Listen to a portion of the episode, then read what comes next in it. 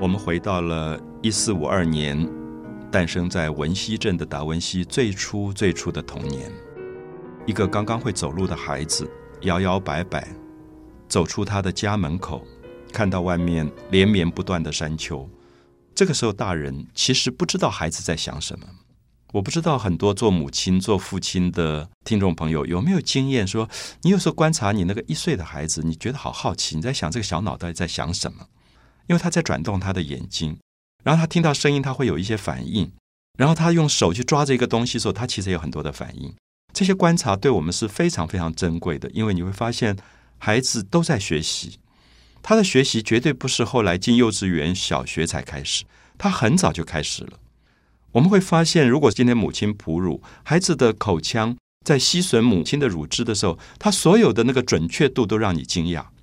他对他自己。在吸吮乳汁里面，他的满足感，他的眼睛从张开到处观望，到最后可能满足了以后，眼睛闭起来睡着，那个过程都是非常了不起的一个孩子的学习过程。所以，因此我会觉得说，今天我们在介绍达文西的时候，也希望说，达文西的第一部的童年恐怕也有这样的一个阶段。那下面我们会提到说，在文西镇，达文西诞生了。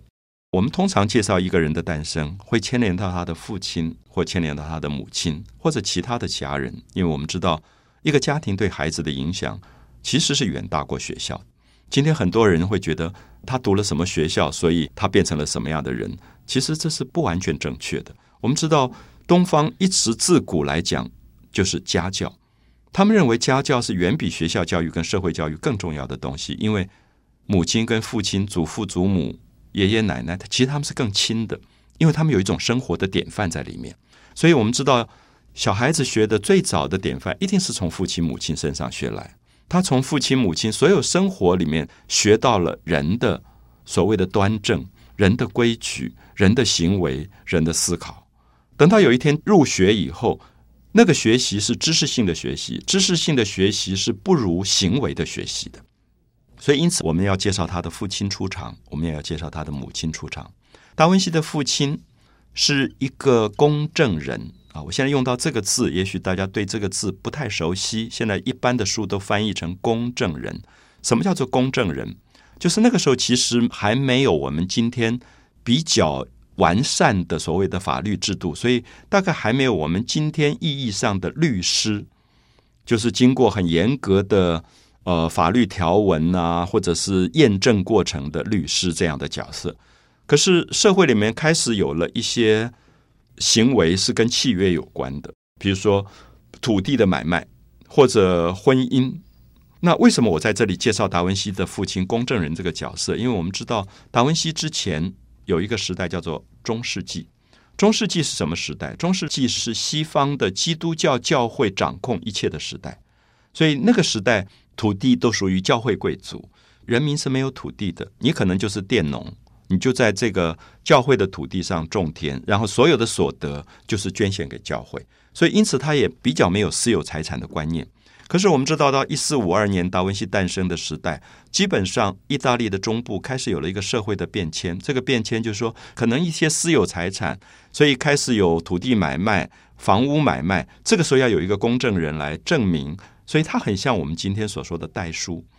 就是做契约的那个人，然后来公证证明买方跟卖方的关系。有一天如果发生了纠纷，他要出来仲裁的这样的一个人。可是当时并没有什么严格的法庭，所以还没有律师。还有一种就是可能牵涉到当时的婚姻或者死亡。我们今天也常常有法律上的死亡证明书或者婚姻的这个证明书，可在当时因为都是教会在做。所以这个部分也都不严格，因为大部分都是由教会来包办了。所以他的父亲，我们可以说，如果他叫做公证人，表示他是当时的知识分子，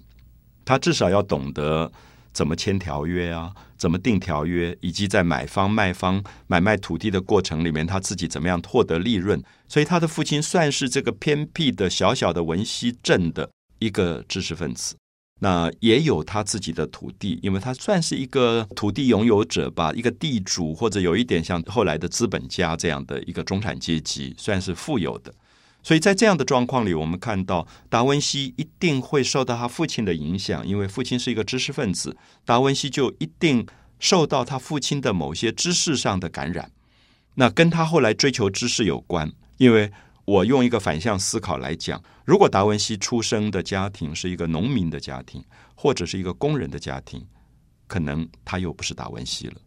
我不知道听众朋友理不理解这样的事情，就说因为这个环境可能不会要这个孩子将来去读书或者是求知，因为过去的农民的孩子他就是做农民嘛，继续种田；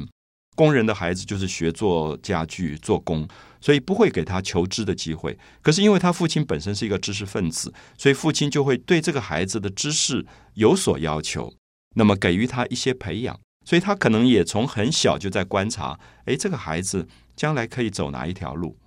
那如果他喜欢法律，那将来也许跟着父亲就做公证人的角色。那如果他将来呃喜欢音乐，他也许可以去做音乐家。如果喜欢画画，可以做画家。也许他喜欢研究解剖，那么将来他也许可以做医生之类。就说他也在寻找他的定位。可是后来发现。达文西在纸上画了一些蜥蜴啊，还画了一些呃蛇啊、蝙蝠啊。他父亲就觉得他应该是走艺术家的路，所以决定了十五岁以后就带他到翡冷翠，就拜一个老师去学艺，就决定了他走向艺术的这条路。可是我觉得这个决定也很有趣。如果我们今天思考啊，就如果今天是一个父亲，我的孩子拿起笔来在纸上画了一些蜥蜴这些东西。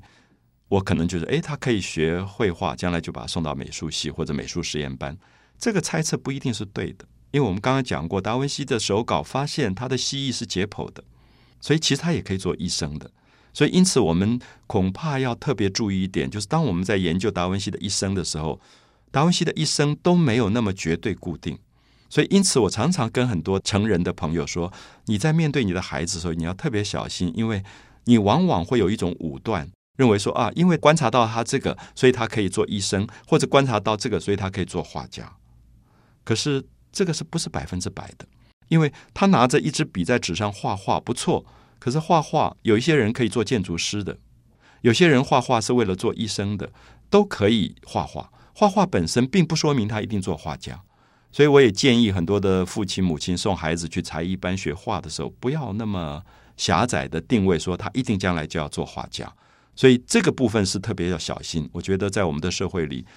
成人有时候太早去武断的决定孩子未来的命运，其实恐怕是一种限制。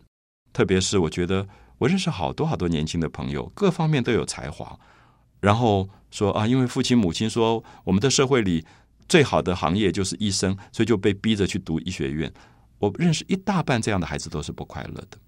然后他们其实其他部分的才华都非常非常的强，所以我常常觉得好遗憾。那没有任何指责他们父母的意思，只觉得我们的社会其实浪费了绝大部分的人才。因为学医跟所有的行业一样，只是一种专业，并不证明学医要最好的头脑。